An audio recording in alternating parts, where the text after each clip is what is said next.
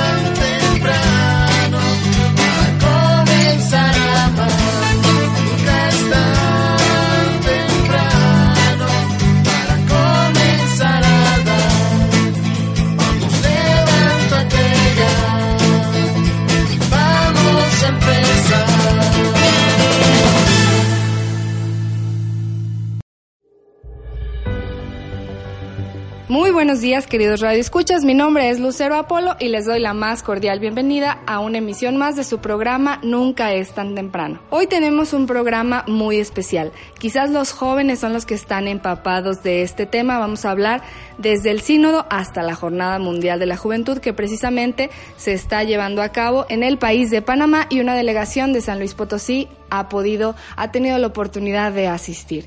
Y para este tema se encuentra con nosotros el padre Valentín Carvajal Méndez, quien es párroco de Nuestro Señor de la Misericordia en la Libertad. Buenos días, padre. Hola Lucero, un gusto, gracias por invitarme. Y pues bueno, este vamos a analizar este tema importante de los jóvenes dentro de la iglesia. Claro que sí, y pues como verán, eh, es un tema muy dinámico, muy actual y sobre todo muy importante, ya que pues los, los que hemos tenido oportunidad de ir a una jornada mundial de la juventud es precisamente compartir la fe con todo tipo de gente de todo el mundo. Ahí uno se llena de pilas y dice, bueno, a lo mejor la realidad de los católicos aquí en San Luis Potosí no es un panorama muy muy agradable. Sin embargo, cuando uno va allá se llena de energía, se llena de, de Dios y sobre todo pues se da cuenta de la importancia de los jóvenes católicos en todo el mundo. Y bueno, vamos a comenzar. No sé si nos quiera platicar, padre, acerca de, de qué es un sínodo, de dónde viene la historia. Sí, mira, Lucero, si nos podemos remontar hasta el libro de Hechos de los Apóstoles, vemos claramente cómo la iglesia se congrega, se reúne para tratar un tema. Ese tema era el tema de la circuncisión. Si los nuevos este, eh, cristianos que, que, no eran judíos, que venían del paganismo, de la cultura griega este, o de otros pueblos, tenían que circuncidarse o no. Piensa tú, Lucero, cómo la, la iglesia inició, pues con judíos prácticamente con judíos, los eh, doce apóstoles pues eran judíos. Eh, traían ya toda una tradición, toda una eh, religión que comenzaba, hoy le decimos nosotros el bautismo, para ellos era prácticamente la circuncisión.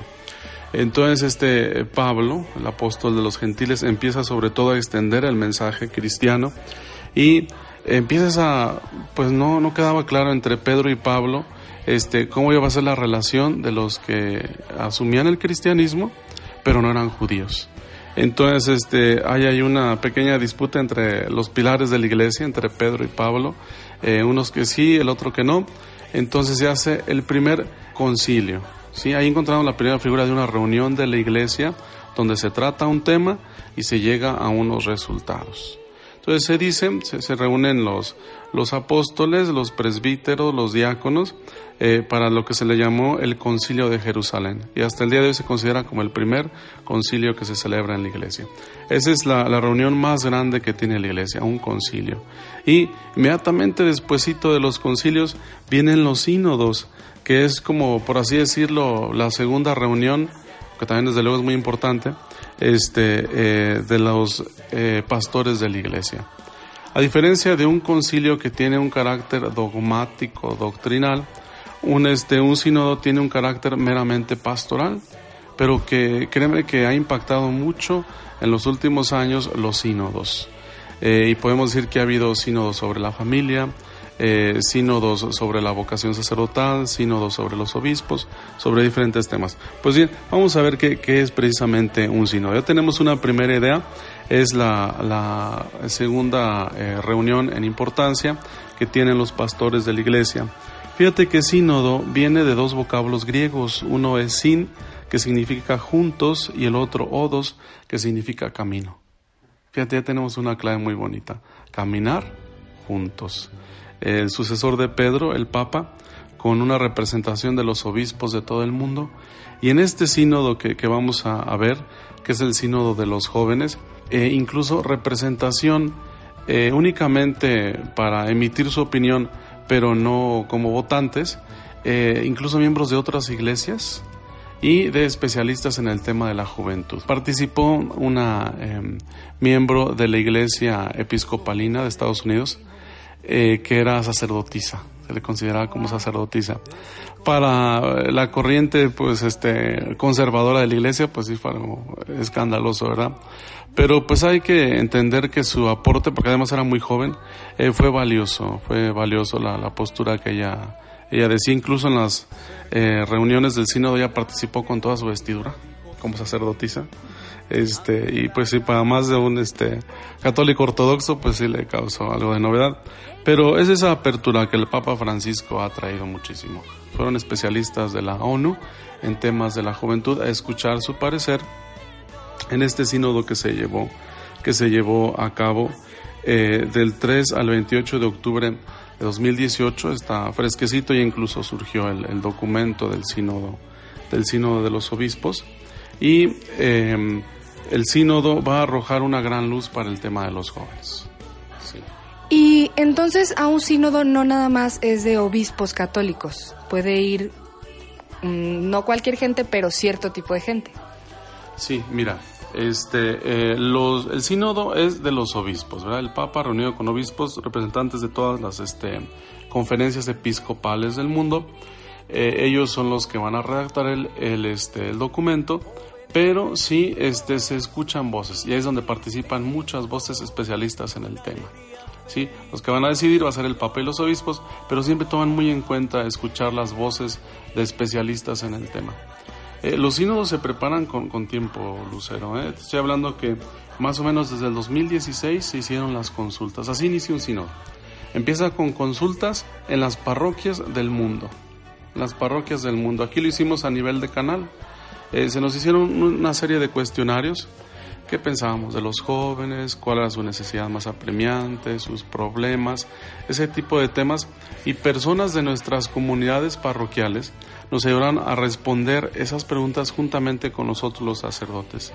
Eso se compendia de todas las diócesis de México este, en un documento que se lleva al sínodo de las respuestas que se dieron en todo el país pero así de cada país. Cada, la conferencia de Estados Unidos hizo lo propio, la conferencia de Canadá y así de cada, de cada país. Entonces son escuchadas desde las bases de la iglesia, que son los fieles, este, hasta especialistas ya propiamente en el, en el sínodo. Te, te doy un, hago un paréntesis, fíjate que para este tema, cuando estaba ya preparándose, se invitaron a youtubers del mundo. Ah, a youtubers, sí, a youtubers este, famosos eh, lo más alto en fama de, youtuber. Me acuerdo ahorita esta chica de los polinesios. Confundo a las dos. Este, ay Dios mío, no me acuerdo del nombre. Se me hacen muy parecidas a mí las dos. Una de ellas este, fue invitada precisamente, estuvo en la mesa con otros 10 youtubers, con el Papa Francisco, y compartieron desde su ambiente qué es para ellos el, contenido en redes, cuánto le implica a los jóvenes. Este, tú sabes que incluso hoy es una forma de trabajo tener contenido en las redes y bien pagado. Bien, este, pagado. bien pagar quienes viven, pero como millonarios este, únicamente llevando contenido a las redes. Entonces eso enriquece. los obispos, el Papa, los cardenales, es gente bastante preparada en ámbitos vastos, en todos los ámbitos, este, pero siempre es muy válida la aportación, en este caso de los principales afectados que son los jóvenes. Entonces, escuchar las voces de los youtubers, no en el sínodo, no en el sínodo, sino en las reuniones previas, eh, fue bastante enriquecedor. Creo que entendimos básicamente lo que es un sínodo, ¿verdad? Es una reunión de obispos para tratar, de obispos con el Papa, para tratar un este, tema pastoral. Casi siempre han sido de urgencia han sido temas apremiantes que por la situación actual o del mundo este, se, se plantean esos temas. Eh, yo te pregunto si no es importante el tema de los jóvenes hoy, en este tiempo. Eh, te doy un dato nada más, así rapidito. En México, al México católico, el México, segundo país con más católicos en el mundo, eh, hoy, 2019, el 50% de los niños en edad de hacer la primera comunión, de 7 a 14 años, ya no está haciendo su primera comunión. El 50%. Tal vez nosotros no lo, no lo resentimos, estamos en una de las zonas más católicas del país.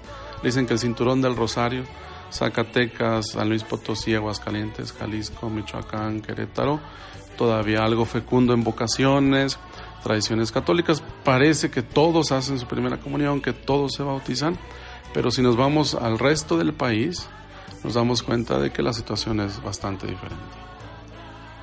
No, y es que simplemente pues podemos verlo también en la disminución de las vocaciones sacerdotales.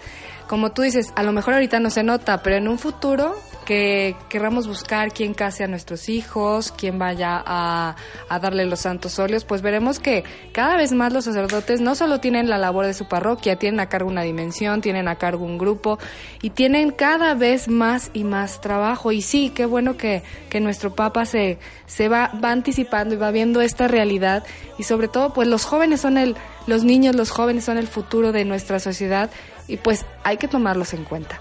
Y bueno, en este sínodo, ¿qué fue lo que se vio?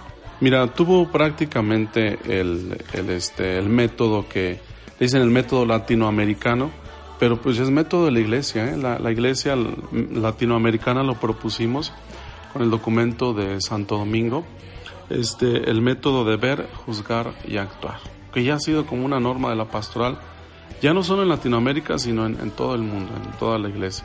Y fíjate que fue el método que se siguió también para este documento, que es el ver, juzgar y actuar. En el ver nos incluyeron a todo el mundo. Te digo, con las eh, preguntas que se hicieron, con los cuestionarios que se hicieron. Y fíjate que es bastante positivo este método que, que se utiliza, porque como que no se queda nada afuera, todo queda dentro del, de la propuesta que se hace en el documento final. Fueron 167 números, fíjate que ya estaba yo, te, te, digo que no lo he acabado de leer, pero ya lo estaba leyendo, pero vi el índice, vi el índice y este, eh, ya tengo una idea general de lo que es el, el ¿Y qué te parece si después de este corte comercial nos platicas acerca de estos puntos? Vamos rápidamente, te recuerdo los teléfonos en cabina 812-6714 y 350-2303. Regresamos, no le cambies.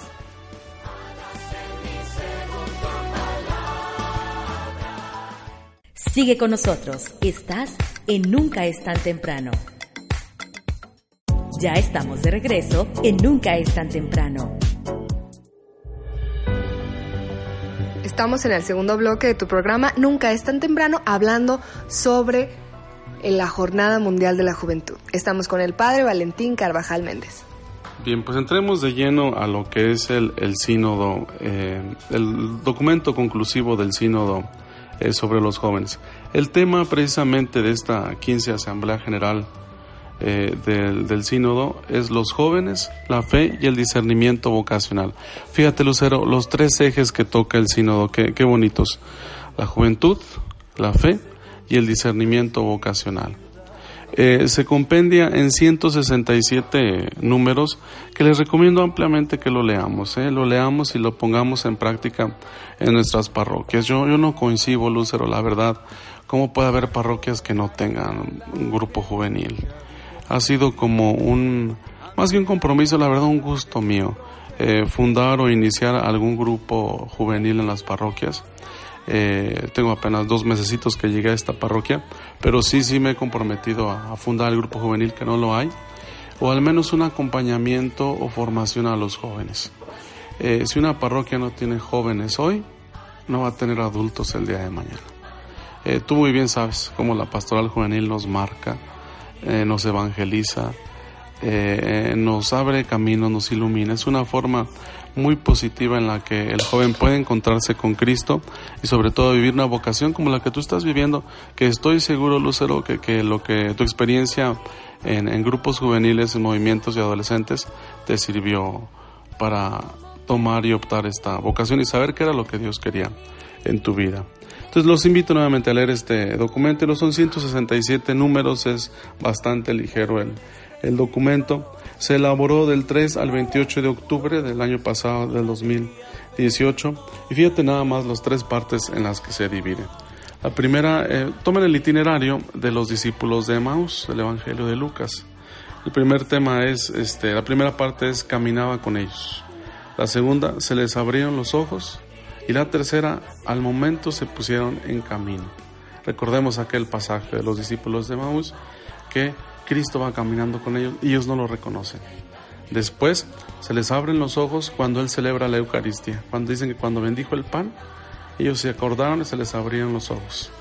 Después de que se alimentan de aquel pan místico que es Cristo mismo, se pusieron en camino. Primero, imagínate la escena, van tristes caminando porque han matado al maestro. Sin embargo, ahí va Cristo, a pesar de su tristeza, va caminando con ellos. Se alimentan de aquel pan misterioso, se les abren los ojos y dice que regresaron corriendo. Aquellos que iban tristes y despacio, regresan corriendo, llenos de alegría, diciendo, con razón nuestro corazón latían cuando nos explicaba las escrituras. Es como algo también provocador para los jóvenes, encontrar en Cristo el camino que, le da sentido a toda la existencia. Y fíjate, te voy a comentar nada más uno de los, algunos de los temas que, que trae cada una de las partes. Fíjate, la primera parte de Caminaba con ellos, el primer capítulo, nos habla sobre una iglesia a la escucha. Eso que ya te decía de la participación que hubo en el sínodo, de, escuchar diferentes voces, hasta youtubers, etcétera, es una iglesia que quiere escuchar a los jóvenes y no imponer. A Cristo nos, nos, Cristo mismo proponía, ¿no? Esta es la vida de esta persona, esta es la vida del publicano, esta es la vida de tal o cada persona, pero yo te propongo esta nueva vida. ¿Cómo ves? ¿La asimilas? ¿La afrontas? o este, continúas en tu vida a veces de pecado. Y pues la verdad, los evangelios nos relatan que siempre ganaba Cristo.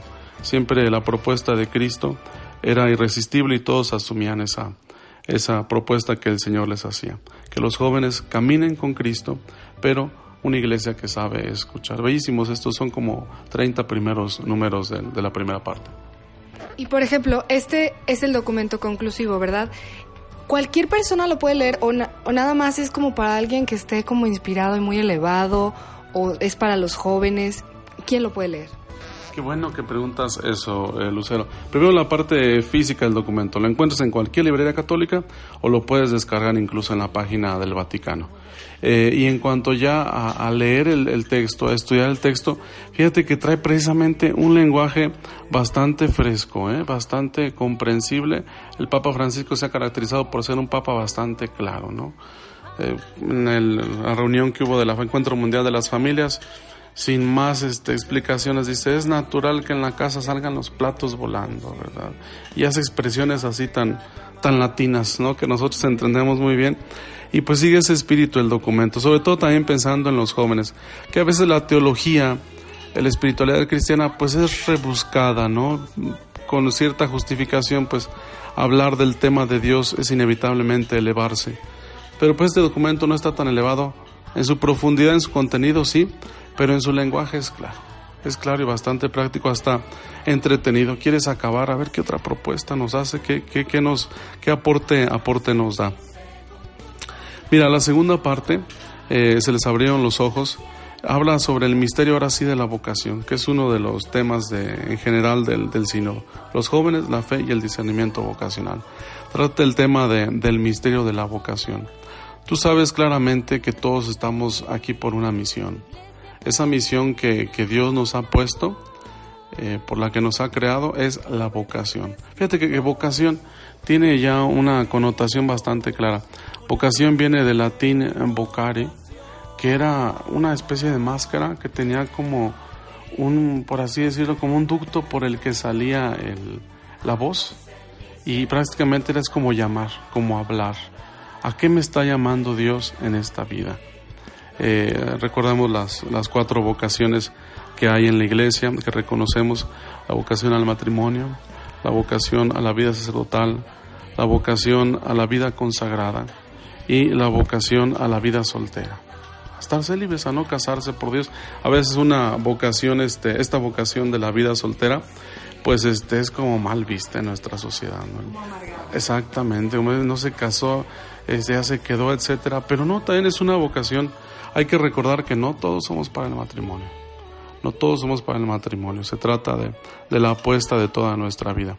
Entonces trae unas ideas nuevas sobre la vocación. Mira, dice el documento que ¿qué es lo que Dios quiere para ti? Dios quiere lo que realmente tu corazón anda buscando. Entonces a veces pensamos que yo quiero una cosa y Dios quiere otra cosa. No, estamos hechos por Dios, Él nos conoce claramente y sabe para qué nos creó y las capacidades que tenemos. Entonces este, se da una correspondencia muy, muy bonita entre lo que yo aspiro, lo que yo sueño y lo que Dios quiere. A veces fíjate Lucero que es más bien temor o, falta de compromiso en asumir la vocación que Dios nos ha dado. Fíjate que Él da sacerdotes y vocaciones a manos llenas, porque Dios cuando da, da a manos llenas. Él da los sacerdotes suficientes, las religiosas y misioneros suficientes, pero muchos no responden. Muchos no responden, tienen temor o se sumergen en este mundo materialista y quieren encontrar en él todos los placeres y satisfacciones sin tener la capacidad de levantar la mirada y encontrar la respuesta en lo alto, en el Señor. Y, yo no sé qué estemos haciendo en esta vida si no es buscando el sentido que tiene y el sentido lo encuentra uno en la vocación. La última parte, Lucero, el momento, al momento se pusieron en camino, la tercera parte, eh, nos habla sobre una iglesia joven, una iglesia joven Ah, podemos hablar, la iglesia tiene 2019 años, la iglesia tiene 2019 años, pues ya muchos, pero eso no quiere decir que no tenga un, no deba tener un espíritu joven. Un espíritu joven. El este documento termina haciendo énfasis en esto. Una iglesia nueva en su ardor, nueva en sus métodos, presentando siempre el evangelio de Cristo que no cambia, pero que siempre es una respuesta para los jóvenes y para las personas de toda, de toda época. 2019 años ha enriquecido el corazón y la vida de muchas personas, pues lo puede seguir haciendo con la juventud de hoy. Y es aquí donde, si gustas, pasamos a, nos damos el salto a, la Jornada Mundial de la Juventud, que eh, responde muy bien al espíritu del, del sínodo. Nos habla de, por ejemplo, el, lema de la Jornada Mundial de la Juventud, nos habla de una jovencita que tuvo una vocación muy bella, muy bella, ser la madre del Salvador, nada más. ser tener esa vocación. Nos recuerda a María Santísima y el lema, ¿lo recuerdas? ¿Cuál es el lema? He aquí la esclava del Señor, hagas en mí según tu palabra. Sí, mucho mejor en una mujer, una mujer madre además, madre joven. este, cuando María responde sin dudar, sin dudar a la invitación, a la vocación que Dios le hace, sin dudar le dice al Señor que sí. Entonces, esta jornada que cada tres años se celebra es la 34 Jornada Mundial de la Juventud. Eh, en Panamá, yo, ¿qué crees que me agarró un poquito de sorpresa? Yo la esperaba en verano, como todas las jornadas mundiales de la juventud, hasta dije, yo creo que me voy a animar a ir. Y de pronto me doy cuenta pues que se va a celebrar, se está celebrando ya la prejornada, la próxima semana se celebra la, la, este, la Jornada Mundial de la Juventud. Eh, en Panamá por la cuestión del clima. ellos en verano, julio, agosto, tienen tormentas y mucha lluvia, entonces este, quisieron hacerla en, enero. Eh, con esa cierta eh, duda, ¿verdad?, de si participarían los jóvenes, que hasta ahora en la prejornada este, se ha cumplido con la expectativa y se ha superado. Una jornada que no llega al millón de jóvenes, pues a veces entristece que hasta donde sé creo que ninguna ninguna este, más bien todas han llegado al millón o más. Te doy un dato, en Filipinas, la Jornada Mundial de la Juventud que se celebró, tú sabes que es el único país católico de Asia, se celebró allá en Manila, Filipinas, en 1995. Tiene el reto Guinness, el reconocimiento Guinness y, este, sociológico del evento que ha congregado a más personas en toda la historia de la humanidad. Si no ha habido un Vive Latino, un, este, cualquier otra reunión de jóvenes que te imagines que congregue tantas personas o jóvenes en concreto. Cinco millones de jóvenes congregados en Manila, Filipinas, en el 95, con San Juan Pablo II. ha sido el evento histórico que hasta ahora nadie lo ha superado, que ha congregado más jóvenes. Y año con año se, se rompen récords, ¿verdad? En el sentido de que no hay evento exclusivo juvenil que reúna más jóvenes que las jornadas mundiales de la juventud.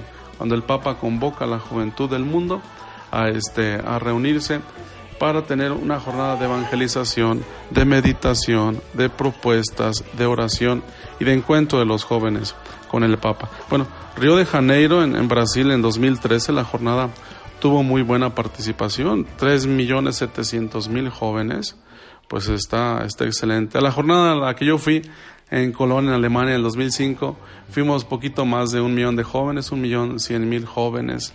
Inolvidable fue con el Papa Benedicto, fue su primer viaje apostólico. Y fíjate que, también son semilleros de vocaciones. Eh, comparten muchas experiencias, nos dan una serie de catequesis en diferentes espacios, incluso cardenales, eh, y hay jóvenes que comparten cómo a través de una jornada mundial de la juventud, a la que ellos fueron porque los invitaron otros amigos, los invitaron, y pues cómo no me voy a pasear, ¿verdad? Pues como son en diferentes países, me voy a pasear, y entonces se les empieza a mover el tapete y optan por la vida consagrada o por la vida sacerdotal. Eh, es una experiencia muy enriquecedora que San Juan Pablo II nos dejó, fíjate, desde ya un lejano 1985, que se celebraba eh, el año santo de la redención, 1985 años de la celebración de la redención. Y San Juan Pablo II dijo, bueno, vamos a tener dentro de este año santo un evento con los jóvenes. ¿Cuándo? El domingo de Ramos, que aquel pueblo aclamaba al Señor con ramos, pues como que encaja muy bien una celebración festiva de los jóvenes. Vamos a poner aquí un encuentro con los jóvenes y convocaron sin mayor este, expectativa, por así decirlo, a los jóvenes del mundo y que llegan 350 mil jóvenes de todo el mundo a Roma, en lo que se ha catalogado ya como la primera jornada mundial de la juventud. Fueron recibidos, fíjate, este, por 6 mil familias romanas y ya no había más donde hospedarlos, no había más donde hospedarlos en gimnasios, en escuelas, y fue una experiencia bella que, que marcó el inicio de las Jornadas Mundiales de la Juventud. Y casualmente en ese año, en el 85, la ONU decreta el Año Internacional de la Juventud. Entonces la iglesia vio providencial y San Juan Pablo dijo, quiero un signo para las Jornadas Mundiales de la Juventud. Se pensó en un Cristo joven, se, se pensó en la Sagrada Familia, y a fin de cuentas San Juan Pablo dijo no, la cruz, el símbolo de sacrificio, de penitencia, pero también la muestra más grande de amor y también símbolo de esperanza. Y esa cruz que vino a nuestra diócesis, incluso ya rumbo a Panamá, tuve la, la oportunidad de verla, besarla, tocarla por segunda vez. Desde 2005, la, la cruz que bendijo San Juan Pablo y que ha recorrido este, prácticamente todo el mundo pues la, bendijo Juan Pablo y la entregó en 1985 y desde ahí hasta ahora se han celebrado ya 34 jornadas mundiales de la juventud. Eh, aún no, no tengo datos, yo estaba viendo que ya había en Panamá eh, algo así como 400 mil jóvenes eh, venidos de todo el mundo en la prejornada, prejornada. Ya esta semana comienza ya la, la jornada, que son los encuentros masivos con el Papa, que te digo claramente en qué consisten este, así brevemente. Claro que sí, padre, vale, pero vamos rápidamente a un corte comercial y regresamos, no le cambies.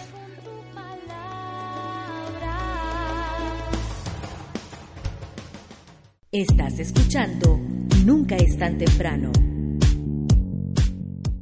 Ya estamos de regreso en Nunca es tan temprano.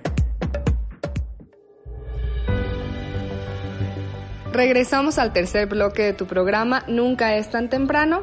Si nos acabas de sintonizar, estamos hablando acerca de la Jornada Mundial de la Juventud y estamos con el padre Valentín Garbajal Méndez. Bueno, nos estaba comentando, padre, acerca de la Jornada Mundial de la Juventud.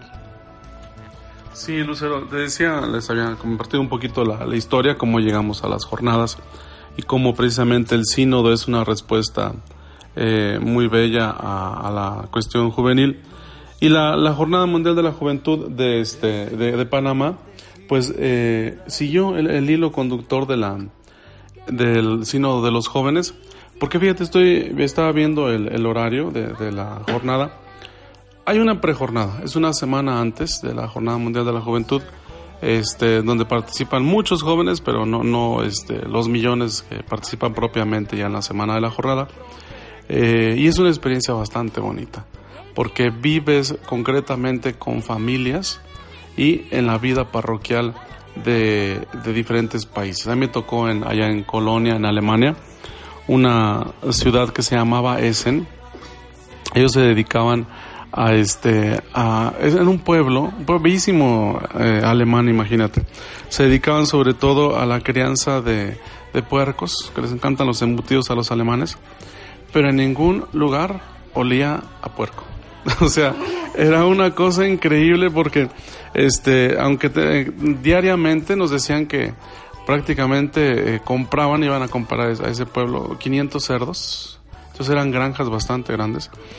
Eh, eh, pero vivían en su parroquia, en, la parte sur de, Alemania, que es donde nosotros estábamos, donde se encuentra Colonia, eh, son mayoría católicos, prácticamente todos son católicos. Y al norte, donde están los protestantes tradicionales.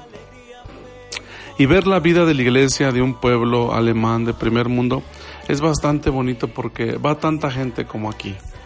Uno pensaría que pues la fe en Europa, la iglesia en Europa pues está grave como de pronto lo pensamos, pues gracias a Dios no está tan mal. Tiene sus retos como en todos, pero aún en los pueblos hay mucho fervor y mucha fe.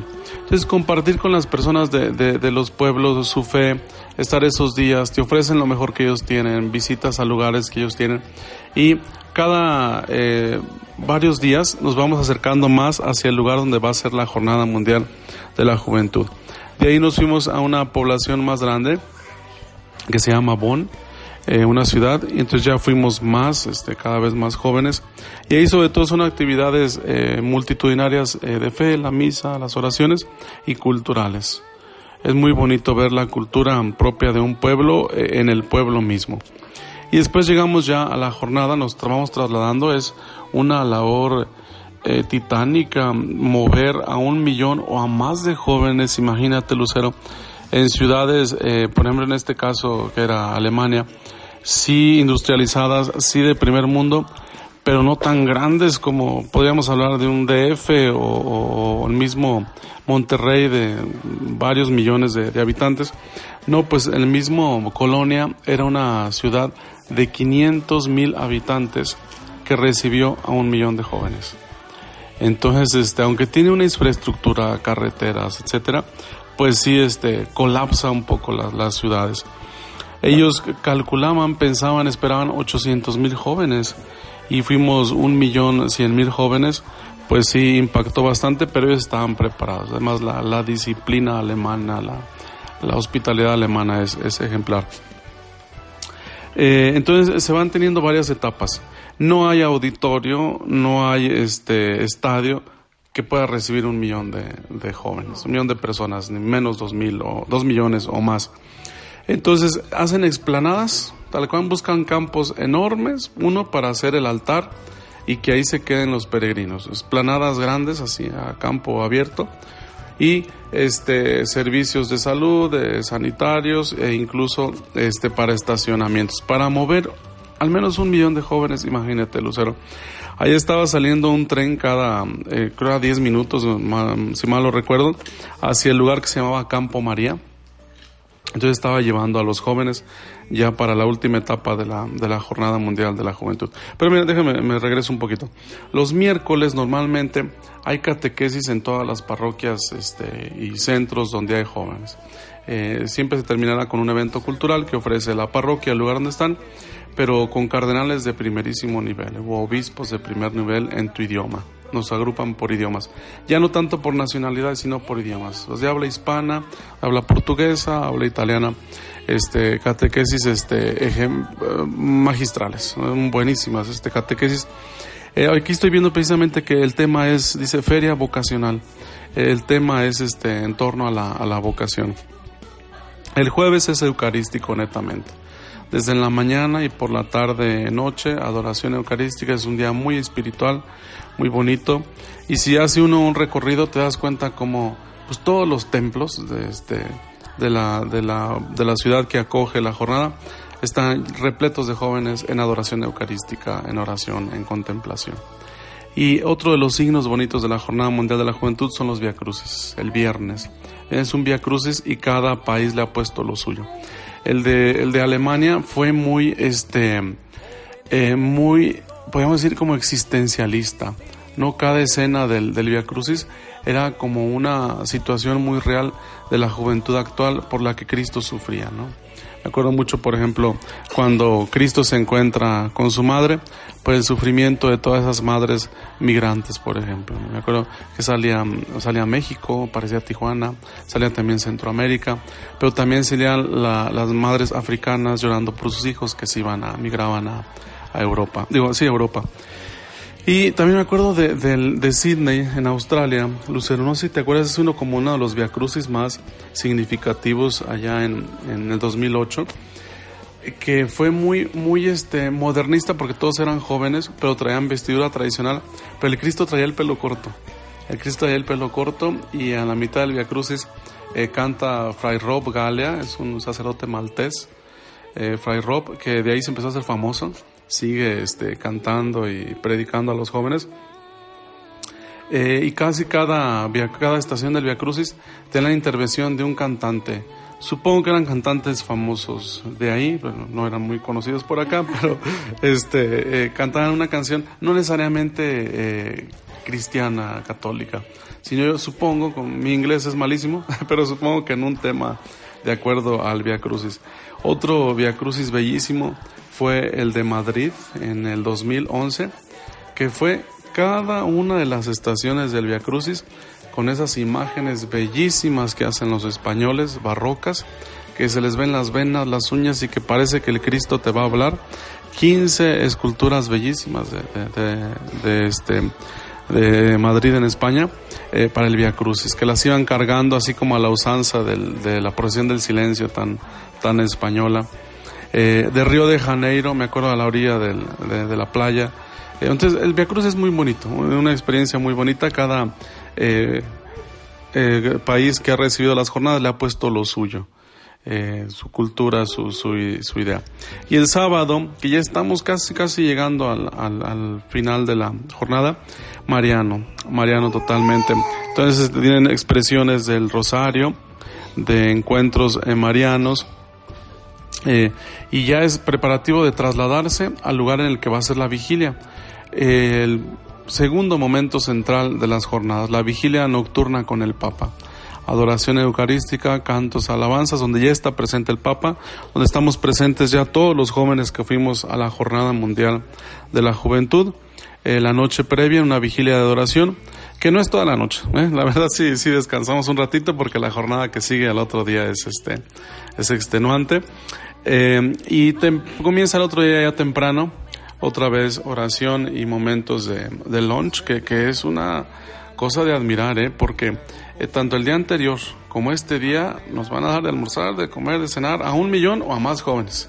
Y al país que le toca recibirnos, pues siempre lo han hecho de la, de la mejor forma para la misa de clausura con el Papa, que es bastante con muchas expectativas porque pues muchos países diócesis del mundo quieren este una jornada mundial de la juventud y ahí al final de la misa el Papa va a decir dónde va a ser la próxima jornada mundial de la juventud y este estamos todos en expectativa, pero quienes van a ser los anfitriones ya lo saben.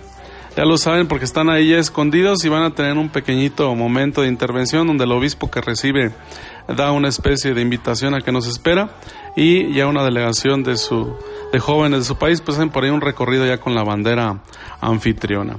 Y así ya este es donde eh, se da por clausurada la Jornada Mundial de la Juventud que trae muchos regalos, muchas bendiciones para la iglesia en vocaciones, pero también en un enriquecimiento personal de fe cuando ves la universalidad de la iglesia. Jóvenes de todo el mundo, jóvenes de todo el mundo con un solo objetivo, encontrarse con Cristo vivo y llevarlo a cada uno de sus países a armar lío, Lucero, como invitaba el Papa en, en Brasil, armar lío en nuestras comunidades, a ser jóvenes portadores de la fe, la esperanza y la caridad en Jesucristo que está vivo. A pesar de los retos que enfrenta el mundo y en concreto la juventud, Cristo está vivo, fuerte y presente en el corazón de muchas personas y de muchos jóvenes. Muy bien, padre, vale, pues muchas gracias por habernos compartido toda esta información, pues ojalá que tengamos oportunidad de seguir en los medios, en las redes sociales, este gran evento que pues ya mañana empieza la, la jornada, ya fue la prejornada, y pues gracias, padre, y esperamos tenerlo pronto en, en, estos micrófonos. Si alguien quiere comunicarse con usted o saber más sobre el tema, ¿dónde lo podemos encontrar? Mira, Lucero, pues ahora más fácil ya por las redes. Me pueden encontrar tanto en Instagram como en Facebook como Valentín Carvajal Méndez. Y ahí con todo gusto resolveré todas sus dudas o lo que se les ofrezca. Y también en mi parroquia, el Señor de la Misericordia, allá en el Rancho La Libertad. Muchas gracias, Padre, por habernos acompañado. Y bueno, te recuerdo los teléfonos en cabina para que te comuniques con nosotros, 812-6714 y 350-2303. Regresamos, no le cambies.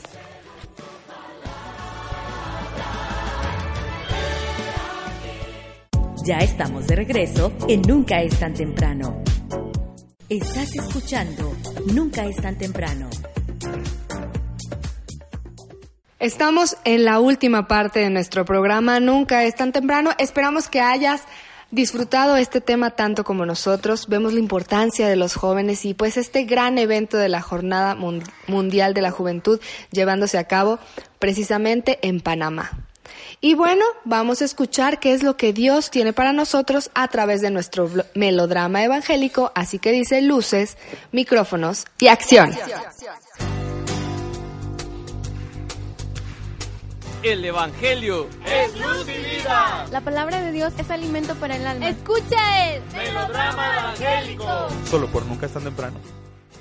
Del Santo Evangelio según San Juan, capítulo 2, versículos 1 al 11. Dios nos ha llamado por medio del Evangelio a participar de la gloria de nuestro Señor Jesucristo. En aquel tiempo hubo una boda en Caná de Galilea, a la cual asistió la madre de Jesús. Este y sus discípulos también fueron invitados.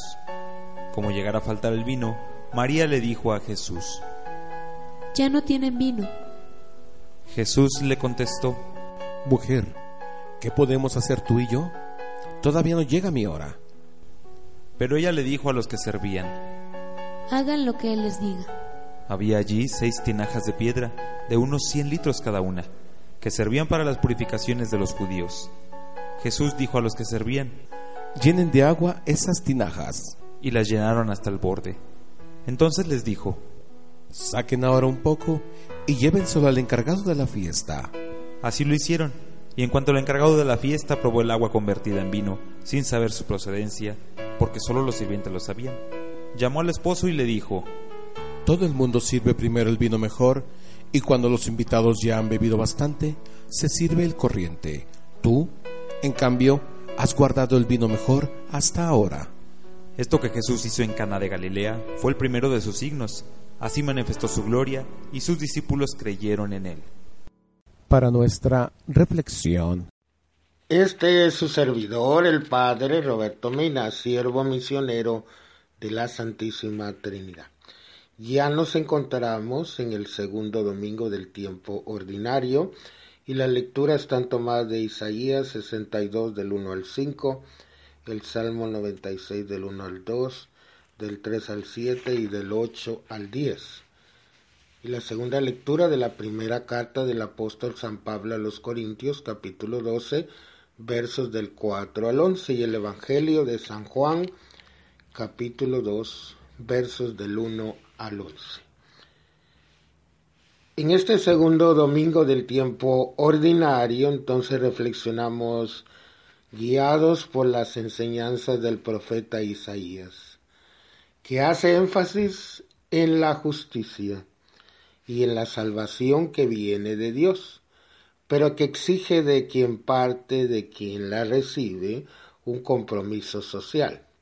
Dice el profeta, los pueblos verán tu justicia y los reyes tu gloria.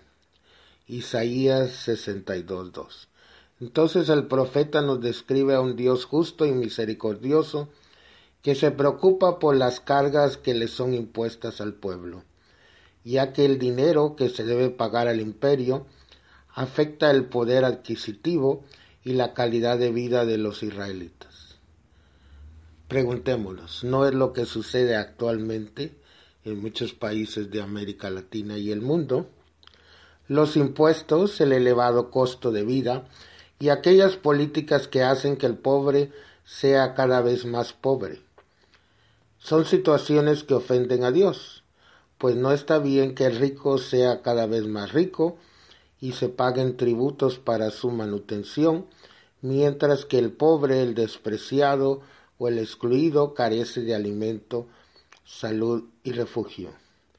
No es de cristianos la indiferencia, pues es un atentado contra la dignidad del ser humano. Por otra parte, el profeta afirma, quien practica la justicia le irá bien, ya no te llamarán abandonada ni a tu tierra devastada, porque a ti te van a llamar mi favorita. También San Pablo en su carta a los Corintios relata la diversidad de los dones y de los ministerios propios de la Iglesia, la cual, aunque diversa, es una sola. Si vinculamos esta enseñanza con la del profeta Isaías, ¿qué podemos deducir? Que la Iglesia presente en el mundo debe unirse para exigir la justicia social de la cual carece nuestro pueblo pues no se comprende un evangelio sin su correspondiente transformación social. Esto es lo que confirma la actitud de María en el evangelio de hoy. Ya que atenta a una necesidad, pide ayuda a su Hijo Jesús. Él responde con diligencia y le da a su ministerio sustento y fortaleza ya que no solamente predica, sino también satisface las necesidades de aquellos que lo buscan. Por eso preguntémonos, ¿cómo está nuestra fe? ¿Cómo está el compromiso que ella implica? Puede ser que a veces somos indiferentes ante los problemas de los demás. Y por eso oramos en este día por todas las personas que se encuentran padeciendo a causa de las injusticias y la desigualdad. le pedimos al Padre Misericordioso que atienda el clamor de su pueblo, que alivie el dolor y sufrimiento del pueblo. Que nuestra Madre, la Virgen María, nos acompañe en este largo caminar y como ayudó en las bodas de Caná, ayude atendiendo a nuestras necesidades e intercediendo ante su Hijo Jesucristo y diciéndonos hagan lo que Él les diga. Que hagamos caso de esos consejos maravillosos de nuestra Madre María. Y que nos bendiga el Dios que es misericordioso, el Padre, el Hijo, el Espíritu Santo, descienda sobre nosotros y permanezca para siempre. Amén. Gracias al sacerdote por su comentario, al ingeniero David Abdiel y su equipo por la producción de este melodrama evangélico. Ahora sí, vamos a escuchar al sacerdote por el cual haremos oración en esta semana. Recuerda que es muy importante tu oración.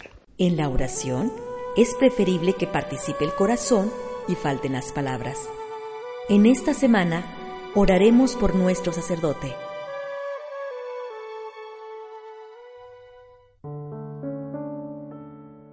Buenos días, mi nombre es Alfredo Sánchez, estoy en la parroquia de San Joaquín y Santa Ana, Plaza Río Verde. Quiero pedirles a todas las personas que me están escuchando que hagan una oración por mí, para todos los y para los sacerdotes, para nuestras vocaciones, para que el Señor nos siga fortaleciendo en nuestra fe. Gracias por tu oración. Recuerda que nos puedes encontrar en Facebook como campaña de oración semanal por nuestros sacerdotes.